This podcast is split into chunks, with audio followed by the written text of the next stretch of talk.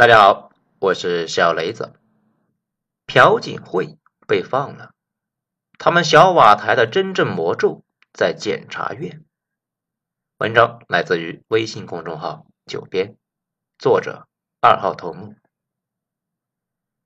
棒子那个事呢，咱们很早之前就说过，当时啊也是花了大量的时间来研究那个事情。其实棒子总统们之间没什么冲突。真正的冲突啊，是小瓦台和检察院之间的矛盾。小瓦台代表的是棒子自己，检察院呢代表的是美日势力，属于美日在棒子的狗链子。检察院权力那就太大，逮谁呀就收拾谁，总统那也拿他们没啥办法。文在寅搞过几次检察院，最后啊都失败收场，还折了几个战友。不过这次特赦之后，应该。会开个先河，等文在寅呢被检察院送进去，下一任就可以特赦了他。这一章呢，咱们在二零二零年二月份的时候就说过，当时就预测啊文在寅会把朴槿惠给放了，现在果然应验了。来，咱们呢重新再来回温一下。首先来说奇葩的检察院。如果说亚洲的三大政治奇葩，一定要把这三个放进去：日本特搜部、韩国检察院、巴基斯坦三军情报处。这为什么说他们三个奇葩呢？是因为这几个在他们国内那都是无法无天的存在，谁都管不着。其实呢，我们看棒子电影，类似于《王者》与犯罪的战争这些呢，就能够看出来棒子检察官是一个什么特殊的存在。一句话说呢，那就是无法无天呐，看谁不顺眼那就查谁，越是位高权重，他们就越想搞。而且呢，更加奇葩的是啊，一旦开始调查，无论是总统还是检察院最高长官，他都没有办法让案子呢这个调查给停下来。这个问题上啊，总统那也是相当的没有牌面的。那么问题就来了，棒子检察院这么逆天的玩意儿哪来的呢？答案。那就是美国人搞的，而且呢，不止这个。我们之前说的上面那个三个奇葩，那都是美国人搞的，多么神奇的巧合啊！想说清楚这个事情呢，还要回到半个多世纪以前，第二次世界大战结束之后，日韩都被美国占领过一段时间，在那段时间里面，美军对这两个国家进行了大刀阔斧的改革，比如在日本呢，解散了财阀。让美国驻日大使馆的一群会说英文的日本文官就组成了一个特别调查处，专门呢就调查日本的大佬们。这个特别调查处呢就演化成了现在的特搜部。代表作那就是扳倒了日本首相田中角荣，就是呢被毛主席接见的那一个。田中首相呢到死啊都在打官司，在棒子国呢也一样。美国人把检察院从法律体系里面拎了出来，成立了一个超然于棒子政治的机构，也就是呢我们现在看到的棒子检察院。这看谁不爽啊就查谁，这也是昂萨人控制别国的一个手段，不会自己亲自上嘛，而是呢拉着一条狗链子，如果自己上呢，将来出事了那还得自己担嘛。但是如果控制着一个权力极大的部门，就可以呀有针对性的打击。棒子检察院的权力啊非常大。大极了呀！我们看棒子电影，经常就能够看到特技们呢破门而入，然后一个穿着西装的文官跟在后边呢就溜达进来，对着警察们那各种指点。这个人就是检察官，警察他也对检察官有各种抱怨呢。没错，棒子重大犯罪调查那不是警察领头的，而是检察官带头。可是呢，他自己又不会跟犯罪呢短兵相接。所以啊，他们可以指挥警察们去干活，冲锋陷阵的是警察，后面捞好处的是检察官。那警察们可不是就有怨言吗？讲到这里呢，大家可能就要问了：在听说棒子的财阀这个垄断权力，这伙人跟财阀哪个权力更大一些呢？哎，其实啊，这不是问题啊。大家呢不要受一些文章的影响。在所谓的现代国家里面，啊，那个墨西哥那种就不能够算是现代国家。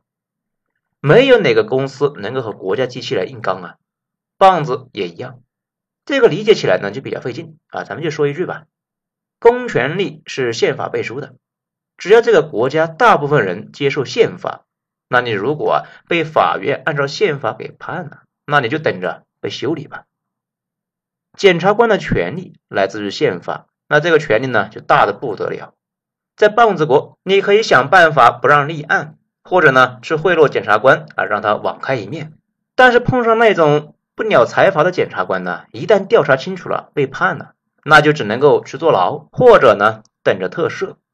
棒子财阀坐牢这个事情呢，那非常常见的，包括三星、乐天的掌门那都坐过牢。大家一般说财阀厉害呀。那是因为他们可以通过海量的资源让检察官网开一面。这个检察官呢，他有采纳或者是不采纳证据的权利啊，或者呢去买通证人什么的。这一点啊，在全世界都通行。比如黑手党纵横江湖这么多年，那不是因为美国的法律不敢碰他，美国呢谁都敢碰，而是因为啊黑手党总有办法来消灭证据和人证，没证据就没法起诉嘛。比如著名的李胜利案和张子妍，咱们以前呢一直把这个事啊当成是一个财阀逃脱审判的案例。不过啊，说这个之前呢，咱们仔细看了一下棒子那边的材料，也没有多少阴谋论。咱们呢在中文网上看到绝大部分所谓的证据啊，在棒子国都被证伪了呀，包括张子妍写的那个陪睡名单，也被证实是一个伪造名单。伪造书信的那个人呢，还专门上电视承认了错误。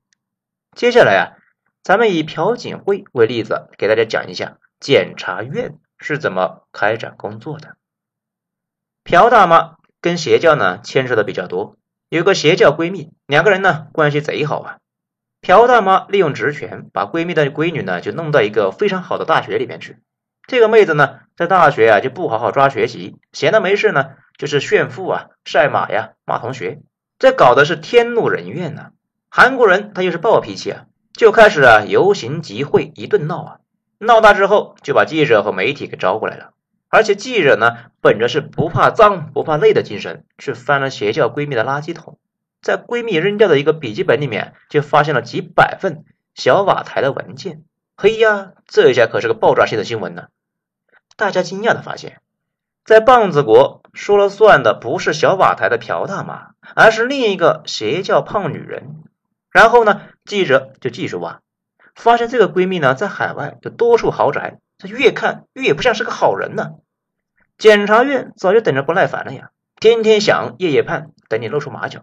你这是属于自投罗网呢。尽管这个朴大妈通过律师请求这个检方推迟调查，压根就没人搭理她。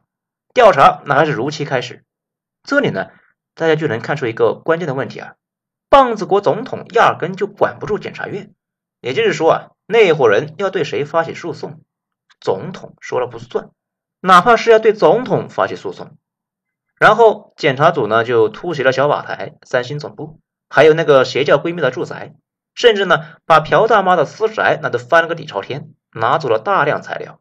并且呢，传唤所有涉案人员去问询，而且呢，对所有涉案人员搞疲劳战，十来个检察官那一直问询呢，经常持续二三十个小时，中间不准休息。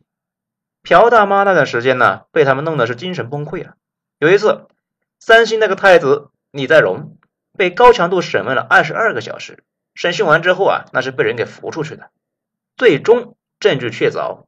总统朴大妈通过闺蜜向三星贿赂，并且滥用职权，构成犯罪。随后呢，法院就通过了对朴大妈的弹劾，朴大妈下台，并且判了二十五年。三星的李在镕被关了三百五十三天，判了两年半，缓期四年，出狱回家了。讲到这里呢，大家可能会觉得，嗯，奇怪呀，为什么朴大妈被判了二十五年，李在镕被判了两年半，还缓刑？难道是法院偏袒三星吗？这个呢，咱们研究了一下，还真不是。棒子国法律啊，就是这么规定的。棒子国和我国呢一样，那是大陆法系，法院操作空间很小，不像美国、英国那样，法官的花费空间很大。主要啊还是因为朴大妈的罪名更重，犯的事呢更大。讲到这里呢，大家可能就纳闷了，朴大妈这个事整的是比较明白了，媒体爆料，所以呢，检察院那就跟进。那其他总统为什么也被调查呢？比如卢武铉都下台了，没什么政治油水了，为什么又被揪回去啊？一顿调查，还给人家给逼自杀了呢？这个呢就非常复杂了，又涉及到一个棒子国的土特产——检察官明星化。由于棒子国检察官的特殊性呢，棒子国人最喜欢的几个职业里面就有检察官。那个电影《王者》里面。小混混男主角看到一个检察官啊，跟打狗一样的揍他那个混混爹，这一下子就喜欢上这个职业了。只要搞定几个大案要案，就可以迅速窜红，然后啊成为炙手可热的人物，上电视登报纸，那风光的不得了啊！这比去什么小瓦台都风光啊！既然好处这么多，那肯定是竞争就很激烈。你呢，要先搞定那个录取率啊极低的司法考试。啊，比我们国家那个司法考试那概率呢要低一倍。卢武铉考了七次才考过去。再然后呢，要竭力经手大案要案。注意了啊，关键就是这个大案要案这四个字。在棒子国检察官眼里面啊，搞定高级别的官员就是他们上升的阶梯。那谁的官最大呢？那当然是总统啊。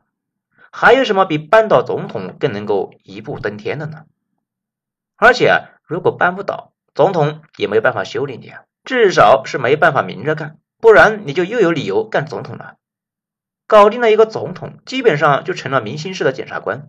比如那个把朴大妈拉下马的尹锡悦，在扳倒李明博的过程中，那也是成绩显著啊，成为了韩国政坛的明星。现在啊，已经干到了检察总长。他那个时候反对朴大妈的口号呢，那就是破邪立正。后来呢，他又把文在寅的心腹曹国干掉了，差点把文在寅那也给牵扯进去，成为了棒子国检察官的偶像啊！一个人差点干掉了三个总统，服不服吧？这货呢，现在啊正在竞选总统。好，咱们再说第二点，没有一个总统是干净的。棒子国是民选国家，每次啊每次大选那就得消耗大量的金钱，这些钱。都得金主来出啊，比如总统候选人说是要支持新能源，要搞电池的啊，什么 SK 啊和 LG 啊，肯定会积极的支持嘛。如果说要发展城市建设，那现代最积极，因为它是生产挖掘机的。总统上台之后要兑现诺言，给财阀以低息贷款或者呢其他的优惠政策，比如文在寅，他的执政思想啊就是振兴棒子国军工业。得到了几个军工巨头的支持，而且呢，棒子国财阀们那都是欠钱大户啊，杠杆高达百分之五百的那一种，稍微有点风吹草动那就得倒闭。一九九七年就倒闭了好几个。讲到这里呢，大家应该就明白了，每个候选人那都是拿了金主的钱去拉老百姓的选票，大家呢千万不要孩子气啊！民主选举本身呢那就是烧钱竞赛呀，不但要在媒体上宣传。还要沿着大街小巷发海报，还有好几万工作人员到处呢给你宣传造势。这种情况之下，那从来都是需要天量资金的。而且呢，棒子国总统的权力啊，没有些人说的那么小啊，甚至在各国里面算大的。他只是管不了检察院，没有财阀捐钱，老百姓都不知道你的竞选纲领呢，怎么投你的票呢？这个就跟创业有点像啊。财团就像是投资人，大部分家里面不富裕的人呢，卖车卖房去创业，基本都赔的是血本无归。要不然就是拉拢财阀给自己出钱，要不然呢，就像特朗普那样啊，自己家里特有钱，而且呢得有很多钱。这么说来呀，不可避免的，这个过程中就有天量财富的交易。总统候选人往往呢自己那是不贪污的，有一说一的讲。棒子国那几个领导人的个人素质和品格，那都还是不错的。但是呢，总有一堆事情呢需要办呢，办事就得花钱呢，不可避免的就要接受捐赠和各种现金。而且呢，有些脏活那必须要有人去做。这种情况之下，候选人都得睁一只眼闭一只眼，放任手下去把事情搞定。这些事啊，都是为后来的调查埋下了伏笔。讲到这里呢，大家应该就明白了，为什么没有一个总统能够经得起查呀？一查就出问题。大家呢可以到网上看一下啊，棒子国总统的下场。除了最上面的两位呢是搞军政府被清算了，那其他的都是家人朋友腐败，被检察院呢查了，没有迹象能够看出来是财团在搞他们。而且每次这些总统被调查，有受贿就必然有行贿，谁是行贿方呢？哎，没错，财阀。所以财阀就经常呢得跟总统家人一起呀上去受审。朴大妈这个案子啊就很典型，受贿和行贿那肯定是成对的出现的。而且检察官不会只查你一个人，会从你家祖宗上下三代开始，你爹、你妈、你儿子、朋友、司机、小舅子，甚至连你家的哈士奇都要查一遍。甚至呢，被棒子国人评为啊圣人的卢武铉，他自己啊确实是没啥问题，好像呢只是收了块表，不过家里的问题一大堆呀。他为什么要自杀呢？因为自杀了，检察院就没有理由啊继续下去了，可以放他家人一条生路，只要他活着一天，迟早把他们家人全都给送进去。所以他说他很痛苦，坚持不下去了。还有那个李明博，他也是。他自己倒是没啥问题啊，他哥成立的公司呢，在替他收钱办事，他们两个一起进去了。啊，我们的话题呢，到了这里啊，大家肯定就要问出那个关键疑问了。按理说，这套模式不只是棒子国在搞，那为什么只有棒子国这么多总统进去了呢？到底有啥问题呢？嗯，也不复杂，联系第一个话题，这个问题啊，就明白了。咱们再说第三点吧，政治逻辑。全世界呢，所有稳定的国家都有政治逻辑在里边。比如团结为重，新政府不能够清算上一个政府，倒也不是官官相护啊，而是呢为了更大的考虑。你想想啊，棒子国所有总统那都是罪犯，这样的国家，大家对政府会是一个什么体验呢？必然是随着不信任感的上升，觉得政权呢可能本身有问题。棒子国遍地邪教，还奇怪吗？所以说吧，政体比较稳定的国家呢，一般呢是不会清算前面的领导。比如美国那个尼克松在水门事件中不是犯罪了吗？这要是搁在棒子国呢，那妥妥的要进去吃二十年牢饭呢。但是美国那边新总统上台之后，第一件事情就是把他呢给特赦了。各方那也都接受，大家呢顾全大局，觉得务必要维持团结，而不锱铢必较。一九九九年，普京上台之后，那第一天呢也是特赦了叶利钦全家。大家观察一下就能够发现，正儿八经的国家那都会这么搞。万一一上台就搞清算，弄不好呢，将来你也得重走前辈的路啊。事实上，棒子国政府也做过努力的，想结束这种恶性循环。比如呢，金大中在位的时候就特赦了全斗焕和卢焕愚这两个犯罪前总统。可能呢，大家不知道啊，全斗焕和卢泰愚他们两个是军政头目，金大中是 MZ 斗士。在长达二十七年里面，金大中熬过了那两个人的暗杀、绑架和囚禁。要不是美国人呢出手阻拦，说不定金大中就已经被做掉了。但是。金大中上位之后啊，那还是特赦了他们两个，不是因为金大中是圣母抖 M，而是他想结束这种循环。棒子国政坛一直被弄得是风雨飘摇，今天搞总统，明天弄部长，国家还发不发展了呢？比如我们上面说到的美国，美国政坛就有一个潜规则，互相呢吵得再凶，也不能够搞秋后算账，毕竟那些政治家族啊，烂事一堆呀。认真找，总能够找得到啊。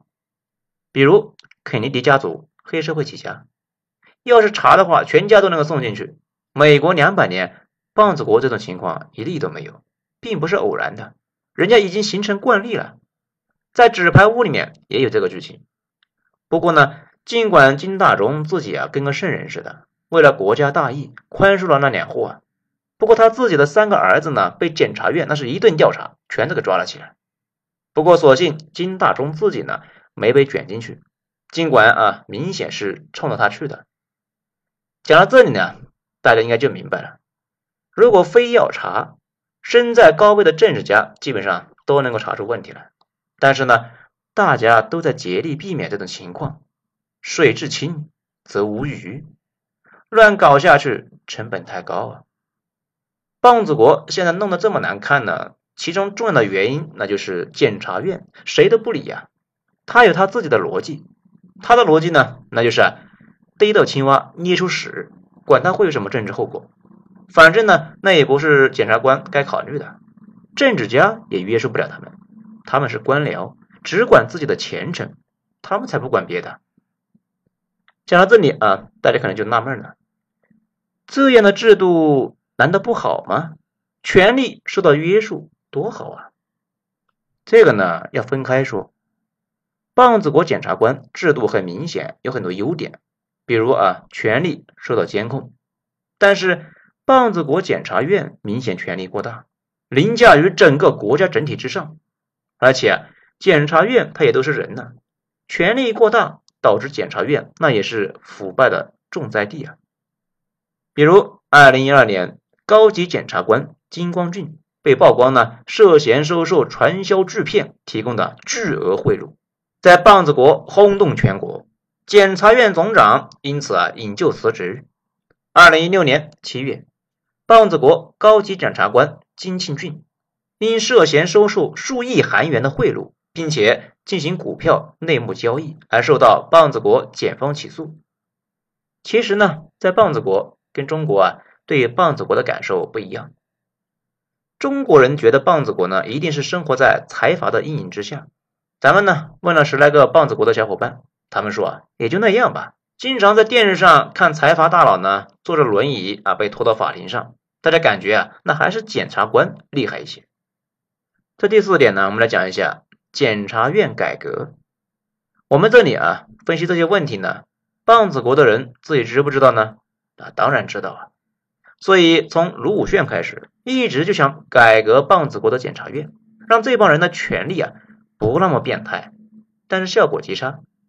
有说法认为。后来卢武铉被逼自杀呢，其中一个原因就是他在位的时候啊招惹了检察院，这一点在不少的棒子国电影里面都有体现。检察官们这一提起卢武铉呢，就气的是跳大脚大骂呀。他卸任之后，检察院天天调查他哥和他媳妇儿，家人呢轮着去局子里面报道。他自己知道啊，这两个人不干净，经不住查的，精神就受到极大的压力。后来呢想不开就跳崖自杀了。咱们有看文章说啊，说他是不堪受辱。其实咱们上面那个也说了啊，金永三和金大中的儿子呢都被抓过，他俩还过得好好的。等到法院检查完，你不就还你清白了吗？卢武铉他不愿意等结果，因为他知道结果是啥。直到这一次文在寅之前改革棒子国检察院，想把检察院呢这一部分的权利啊分给警察。检察院的权力啊会遭到重大的削弱，今后也就没有办法像现在这样呢嚣张了。一月一十三日，这项法案已经在国会获得通过。棒子国国内啊觉得这个事才是大事啊，反而中国这边基本上没啥风声，大家呢普遍就理解不了这个行为到底意味着啥呢？如果这一次改革能够顺利进行到底，检察院的权力啊将会大幅削减。文在寅呢，说不定能够打破棒子国总统魔咒。那为什么文在寅敢这么搞呢？很重要的一个因素，那就是战后七十年。别看棒子国现在呢还跟着美国，不过啊，美国对棒子国的控制已经轻了太多。而且棒子国政坛也有一个从右向左的转变。早期的都是右翼大佬执政，政策呢就是反那啥啊，亲美。财阀利益至上，而左派的思路呢是独立自主、清朝。这左派呢是一直想和北边那个国家合并的，因为他们是一家人呢。这右派呢想把北边给炸了，反经济寡头。文在寅就是左派的，他上台之后最大的一个主张呢就是限制检察院。文在寅呢再谈改革，没有其他地方像棒子国一样让检方拥有如此的权利。现在让他改革成功的一部分。下面呢这段是韩联社的文章。